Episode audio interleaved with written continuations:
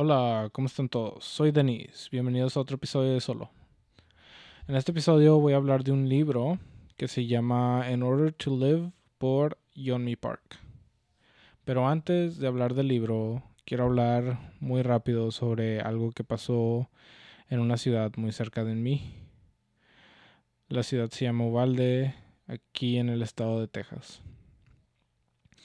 Lo que pasó fue muy trágico y triste. Un adulto de 18 años decidió entrar a una escuela em, de primaria y le disparó a niños.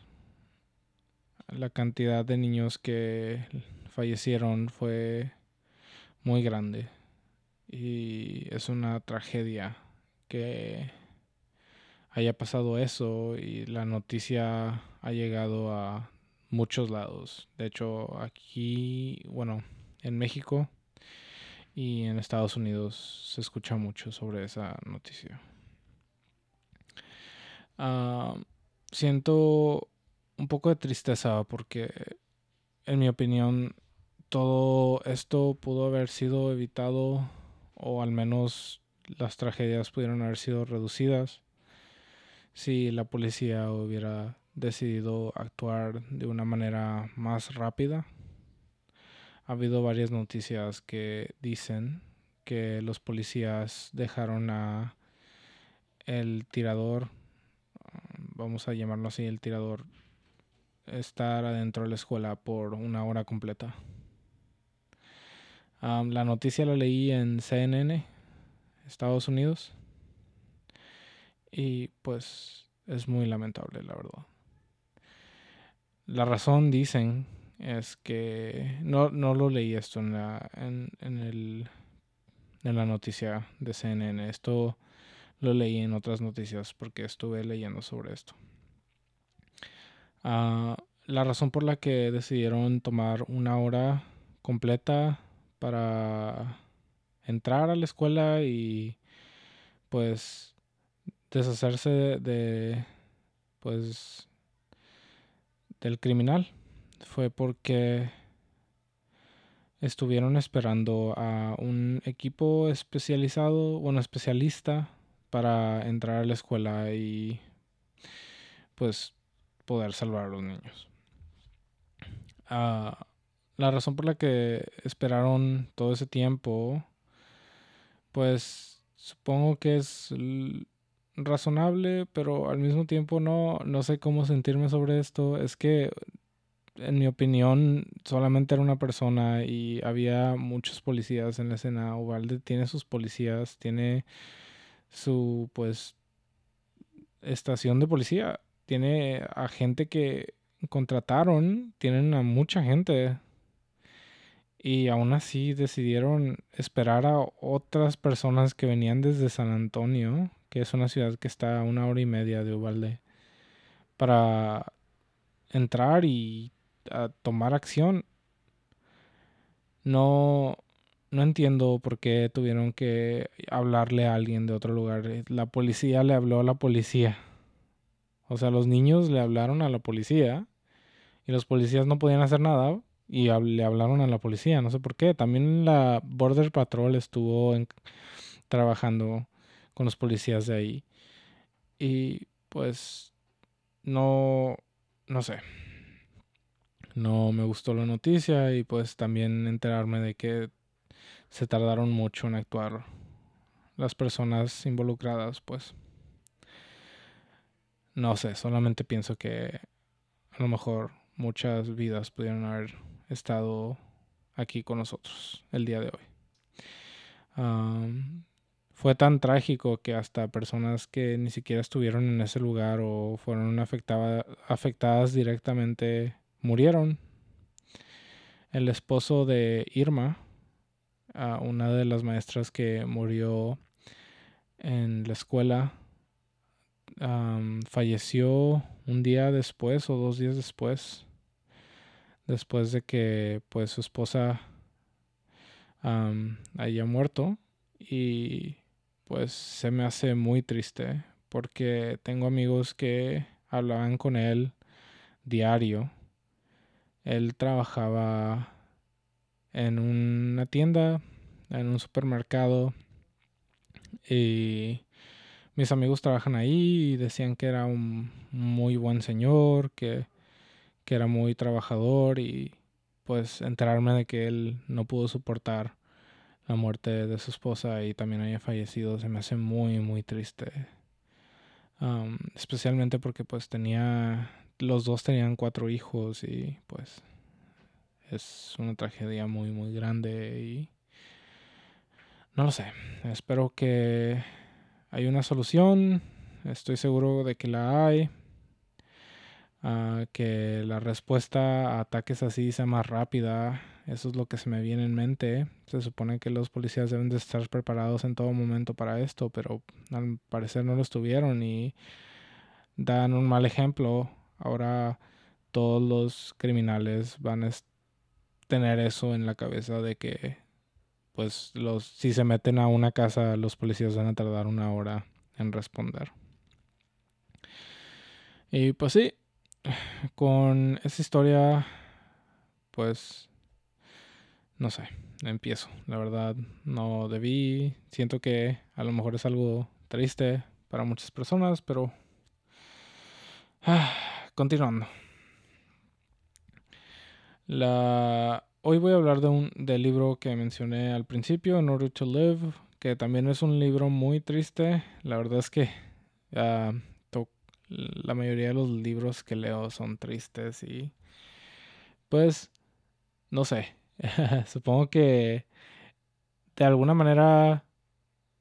Bueno, es que adentro de los libros tristes hay momentos muy felices y no sé cómo decirlo. Es que para todo lo malo hay algo bueno y por eso me gustan mucho y muchas muchas veces las cosas que, que leo son tristes, pero son de verdad, no son novelas ni nada. No estoy viendo cómo se muere Harry Potter o cómo se muere, no sé, Iron Man o como la chava que quiere con el chavo le rompen el corazón o algo así. O sea, son cosas que en realidad pasaron y todas estas personas tienen un nombre. Y en estos libros queda registrado las cosas que pensaban y el tiempo que los malos tiempos que vivieron y los buenos tiempos que tuvieron también. Por ejemplo, el libro que leí ayer sobre los, los prisioneros de guerra de, de Japón, que eran estadounidenses. Hablé sobre los buenos momentos que tuvieron en la prisión y cómo, a pesar de todas las cosas malas que les pasaban, toda la enfermedad que había, aún así encontraban momentos para reír y ser felices lo que los hacía felices era pensar en comida, queso, tortillas, cualquier cosa. Les daba fe, les daba algo por qué luchar. Y no tiene que ser graduarte, no tiene que ser tener una casa, ganar buen dinero. En ese momento no tenían la oportunidad para hacer nada de eso y a pesar de que no tenían oportunidades de hacer nada, aún así les hacía feliz el, el pensamiento de queso, algo tan simple como el queso o tortillas, como dije también. Y son cosas que son bonitas, se me hace que es una parte humana que a mí me gusta, con la que me puede relacionar mucho, porque hay momentos en los que yo también puedo estar triste, pero puedo salir de, de mi jaula donde estoy triste, mi depresión, digamos que mi depresión es una jaula, puedo salir y puedo hacer otras cosas y no tengo que estar con nadie. Puedo salir, comprar helado y eso me da para arriba de una manera muy grande con algo tan simple como la nieve. Voy a la tienda, encuentro mi sabor de nieve favorito, que es vainilla con... Eh, eh, es de la marca Bluebell.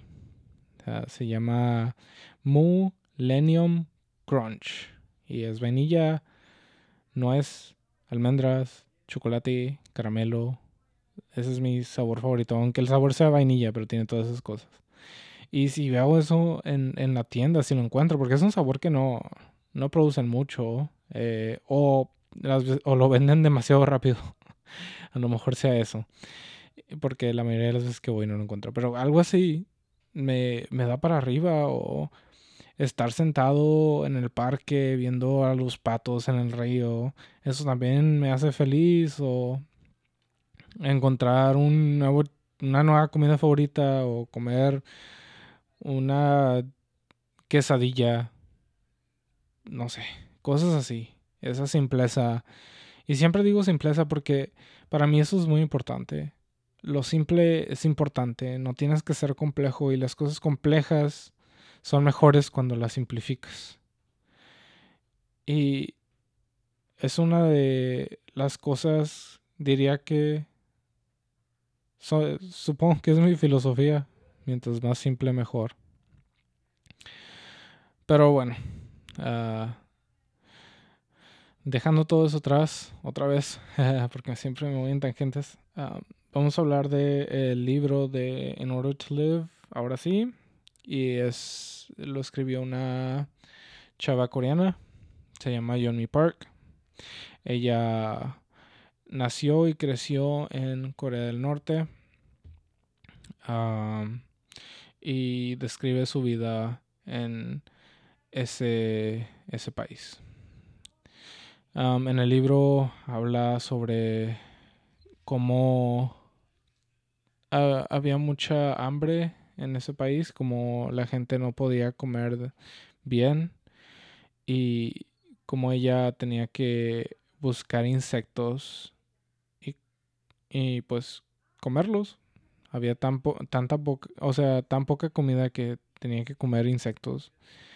Y decía que no solamente era ella, sino que los niños que con los que ella jugaba también tenían que comer insectos para sobrevivir y a veces iban a al bosque a buscar verduras o algo así, algún tipo de alimento que haya crecido en, en lo salvaje.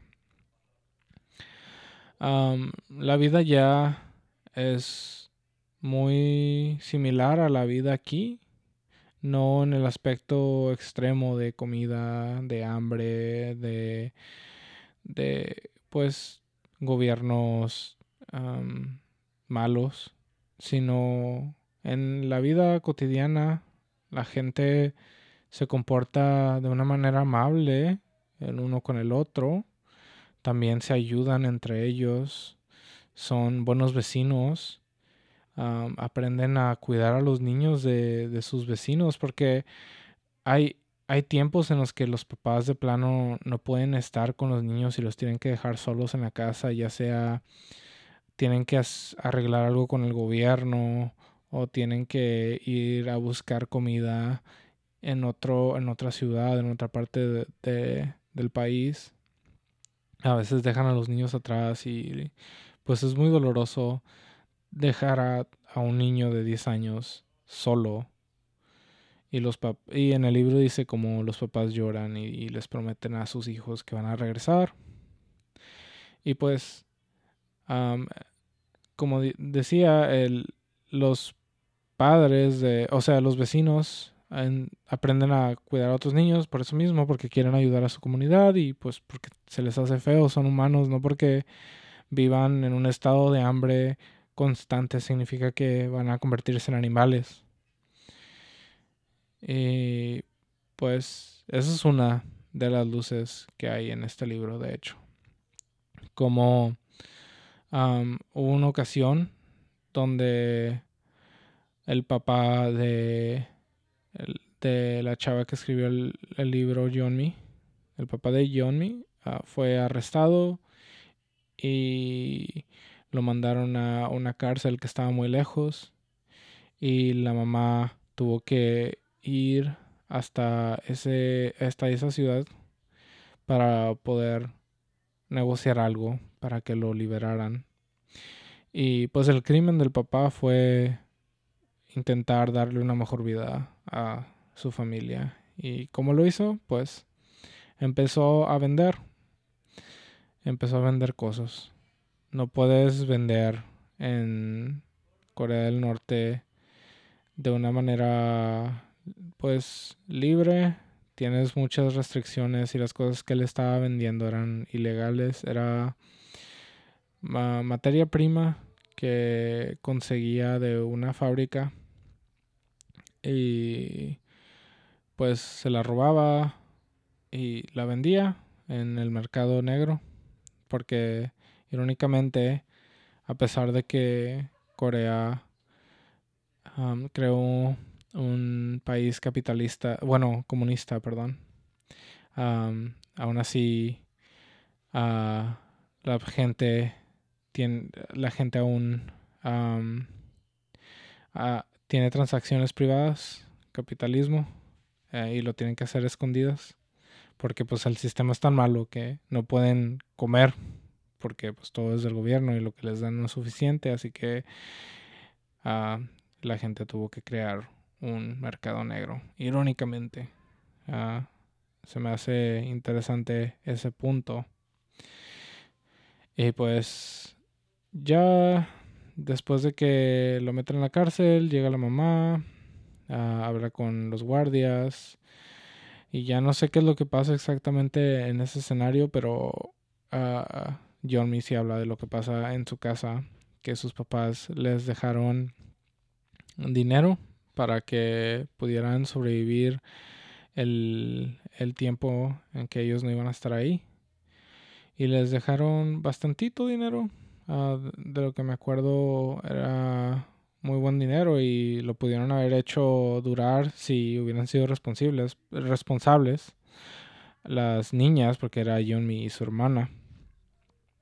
Pero no, eran niñas y pues les dejaron el dinero y ellas decidieron ir a, comprar dulces y ah, manzanas y cosas así y pues se lo gastaron todo en un día y tuvieron que sobrevivir pues buscando qué comer en la calle. Ah, hablaba John sobre cómo ella y su hermana les daba mucho miedo la oscuridad porque pues no estaban sus papás y cómo le como ellas dos se acurrucaban juntas y lloraban y pues, no sé, era muy triste, pero en esa escena también habla sobre las veces en las que toda su familia estaba junta en la noche y jugaban en la oscuridad, que en ese tiempo no le tenía miedo porque estaban sus papás, estaba su su papá, su mamá, ella y su hermana se acurrucaban juntos en la oscuridad y a veces tenían jueguitos como de quién es este pie y cosas así. Y pues esa es una de las cosas felices que ella recordaba en, en su tiempo de, de tristeza. Otra, otra parte de este libro habla sobre cómo ella escapó. Pero antes de ir a eso, solamente quiero también dar otro otro ejemplo de cosas buenas que pasan en situaciones malas. a la vecina, como había dicho, a, veces iba y les daba de comer a, a las niñas cuando podía. Y pues eso también habla muy bien de, de la gente de allá, que a pesar de que estén viviendo en situaciones horribles y como que sus hijos estén súper flacos, que no crezcan por, por la falta de alimentación, aún así encuentran tiempo para y recursos para dárselo a los demás. Y pues no sé, me recuerda mucho a una frase de Freud, el psicólogo, que decía, esto lo saqué de un libro, no, no he confirmado si es de verdad, este, libro lo escribió este Víctor Frankl, Doctor Victor Frankl um, se llama. ¿Cómo se llama? Man's Search for Meaning. Y en este libro él menciona esta frase. era un doctor muy respetable, así que supongo que no hubiera dicho algo que fuera mentira.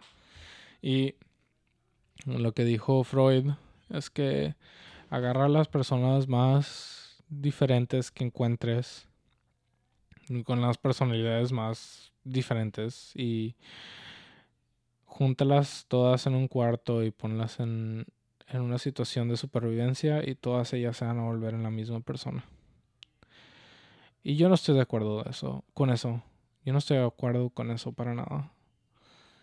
Ah, pienso que todos nosotros tenemos la capacidad de ser buenos, así como tenemos la capacidad de ser malos, aunque bueno y malo sea una manera muy simple de poner las cosas, porque así no es la vida, no es bueno y no es malo, y cosas así. Y pues, sí, yo, yo pienso que a pesar de que te pasen cosas malas, aún quieres ayudar a la gente y si algún día llegamos a estar en una situación en donde, no sé, tenemos, estamos en guerra y la gente también se está muriendo de hambre porque todos los recursos están llenos a los soldados y cosas así, pues siento que en nuestra sociedad todos vamos a, a buscar la manera de ayudarnos el uno al otro, ya sea regresemos a, a, a ser granjeros o a cultivar o cosas así, no importa. Vamos a encontrar la manera de, de seguir existiendo y seguir luchando y a lo mejor hasta crear algo nuevo en el proceso porque nuestro sistema ahorita democrático no es perfecto y ah, a lo mejor nosotros en una situación muy difícil podemos crear algo que sea mejor que la democracia o algo así. Pero pues bueno, regresando a eso, a esa frase y a eso que pasó, pues me, hace feliz que lo pueda leer en un libro. Me hace feliz que no solamente fue la idea de alguien, de un psicólogo, sino que es una realidad que en un lugar así, donde hay condiciones deplorables, hay, hay buenas cosas que pasan. Y pues sí, uh, regresando a, a donde nos quedamos, John Me habla sobre su escape de Corea. Todo empezó cuando su hermana desapareció, su hermana mayor. Eh, estaba lista para escapar con otras amigas de ella hacia China. Y pues la mamá de, de ella no la quería, no la dejaba, la regañó, la castigó, pero eh, pues ella decidió irse y una de esas desapareció completamente. Y pues John y su mamá decidieron empezar a buscar en dónde estaba, le preguntaron a la gente, la gente les daba pistas. Eventualmente llegan con la persona que, que estuvo encargada de pues desaparecer a, a la hermana de John y hablan con ella y ella les ofrece irse también. Pero ellas deciden que no. Y pues regresan a su casa y empiezan a hablar sobre el tema. Pero en eso deciden, de la nada, deciden irse. John Me convence a su mamá y las dos regresan y se escapan sin decirle a su papá. Y la razón por la que no le dicen a su papá, al, al bueno, al papá de John Me es porque ah, sería peor para él Ah, probablemente lo matarían si él supiera que sus hijas iban a desaparecer. Bueno, se iban a ir a China. Y por eso decidieron no decirle, que es muy feo, la verdad, eh, llegar a tu casa y ya ni siquiera ver ni a tu hija ni a tu esposa y se te había perdido una hace dos semanas, está horrible. Y pues llegan a China, empiezan a tener problemas porque en China la gente a veces pues puede ser muy fea. Y lo primero que hacen es venderlas a, a pues a la prostitución. Venden a la mamá y a la hija la separan. Pasan cosas muy gráficas que no quiero hablar en, en, este podcast porque son muy feas. Pero pues sí, las separan a las dos y las terminan vendiendo a gente que pues no puede conseguir una esposa de manera normal. a Yomi se la venden a un granjero que tiene problemas mentales. creo que menciona que tenía algún tipo de autismo o algo así. Y por eso no podía conseguir una esposa y también decía que era feo, creo. Lo menciona en el libro.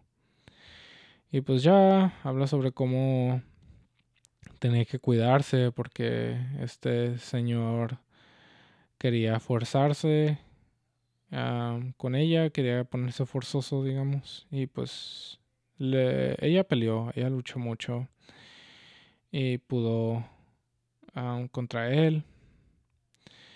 Y también habla sobre varias personas con las que, a las que con las que tuvo que lidiar porque la vendieron varias veces. El, granjero la tuvo que regresar y luego la volvieron a vender como si fuera cualquier, no sé, animal. Y pues está horrible.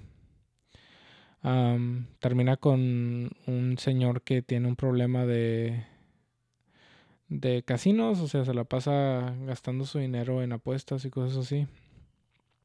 Y pues dice que ese señor la trató mejor bueno, no lo mejor posible, pero la trató bien. La trató también que el papá, ella pudo volver a ver a su padre antes de que muriera. este señor le habló a... No sé qué hizo, pero un día apareció el papá de Yonmi en, en la casa en la que estaban los dos. Y pues estaba muy feliz ella de que podía estar con él tuvieron momentos felices en sus últimos días porque estaba muy enfermo. Eventualmente muere. Y pues está muy triste, pero estuvo bien que haya podido ver John y a su padre una vez más. después de eso, ah, intenta escapar China por Mongolia. Había dos lugares por donde podía escapar de China porque no podía hacer nada en China, ni siquiera podía trabajar porque no tenía ningún tipo de documentación. Y pues tenía que escapar, tenía que sobrevivir. Así que decide escaparse por Mongolia. como mencioné, había otro lugar por donde escapar, pero pues no, no escapó por ahí. No me acuerdo por dónde era, creo que era por el mar. Hacia Corea del Sur. Ah, creo que era por el mar hacia Corea del Sur, algo, así. Y pues no fue por ahí porque creo que era más difícil, obviamente, porque estás lidiando con mar, pero Mongolia tampoco es tan fácil que digamos. ella se une a, a la iglesia católica, eran misioneros, los misioneros lo que querían hacer era pues ayudar, ayudar a cuanta gente posible y tenían que pues practicar, tenían que entender, aprender sobre Dios. Y pues sí, ella no pensó dos veces en meterse a la religión porque en sus palabras le decían, ella, en sus palabras ella puso, si ellos eran la solución a mi problema y me pedían que creyera en una piedra, iba a creer en una piedra. Y pues sí, estaba desesperada y empezó a creer en, en Dios. Y pues ya pasó varios tiempo porque tenía que pasar varias pruebas. En serio tenía que aprenderse la Biblia, tenía que leerla. Y si la aceptaban, pues ya se podía escapar con, con un grupo. Siempre hacían grupos de varias personas para cruzar el desierto. Y pues sí, cruzaban en la noche. Uh, el, el, el, ¿Cómo se llama? El desierto se llama Gobi. El Gobi Desert. Ah, desierto. el desierto Gobi, perdón. Y pues dicen que en la noche se pone súper frío ahí. Y que pues está horrible. Que te puede dar hipotermia, así de frío se pone. Pero tienen que ir en la noche porque si no la gente los va a poder ver. Hay rejas, hay de todo. Hay gente vigilando. Y pues no queda de otra más que ir en la noche, no importa si hace frío o no. Llevaban un bebé, en el libro mencionan que llevaban un bebé. Y el bebé lo veían, lo traían súper tapado. Y no, no lo dejaban dormir. en la trayectoria que estuvieron caminando, no, no dejaban que el bebé durmiera. Porque si se dormía iba a pasar, se iba a morir, es lo que decían. Que así es como moría la gente si te duermes. Así que cruzan el desierto después de mucha caminada. Llegan a Mongolia y los arrestan a todos los soldados de, ese lugar. Los, los arrestan, los, los, arrestan, los meten a la cárcel. Oh, pero antes de eso, esta es una parte muy importante. Todos ellos llevan una navaja para matarse. Si los soldados de Mongolia decían regresarlos a todos a China, tienen una navaja para pues terminarlo todo ahí porque pues obviamente no quieren regresar a un lugar tan horrible como China. Y pues sí, a, lo que hacen los soldados es que ellos deciden, ah, como yo entendí es como un, un tiro de moneda. A lo mejor te aceptan, a lo mejor te regresan el chiste de estos soldados era decirles, no, los vamos a regresar y quién sabe qué, ya valieron, van a regresar y quién sabe qué, y se lo decían a, esta gente desesperada. Y pues muchas de ellas, muchas veces lo hacían jugando, algunas veces sí era en serio, y, y una de estas veces jugando, pues una víctima, bueno, una persona así terminó matándose con la navaja, y pues está horrible porque estás jugando con la vida de otras personas con estos chistes que estás haciendo. Y supongo que no fue la única vez, estoy seguro que muchas personas han pasado por eso de que de que juegan con ellos y pues dicen, "No, pues ya me mato." Y pues sí, está feo. Pero las aceptan en Mongolia y las mandan a Corea del Sur. En Corea del Sur dice ella que pasó muchos momentos ah, tristes también, a pesar de que ya estaba en un lugar bien, así normal. Digamos, unas un, país en donde hay una economía estable y, puedes trabajar y ser una mejor persona, pero aún así sentía que no estaba bien porque la gente era súper racista con ella y la corrían de lugares, se burlaban de ella y pues no estaba muy bien y en este tiempo empezó a leer, leyó mucho, dijo que leyó 100 libros en un año o algo así y después llegamos al último chapter. estoy pasando por todo esto súper rápido porque pasan muchísimas más cosas, en serio. y está muy interesante y todo el detalle es importante. Ah, es, está muy bien escrito el libro también. no está muy complejo. Y pues sí, se los recomiendo. lo, que, lo que pasa después es que Jormi llega a Estados Unidos y ahí se ahí pues ahí empieza a vivir, se vuelve americana y tiene un hijo ahí aquí, bueno, aquí en Estados Unidos y y tiene una vida feliz. no se los quiero arruinar porque es un momento muy feliz y también toca al, final habla sobre su hermana ah, y la vuelve a encontrar es, lo que les voy, a, les voy a decir, que la vuelvo a encontrar, pero si quieren saber cómo estuvo su historia y qué fue lo que pasó, pues lean el libro y ahí se enteran. Pero bueno, eso es todo lo que tengo que decir hoy. Muchas gracias por escuchar y nos vemos después.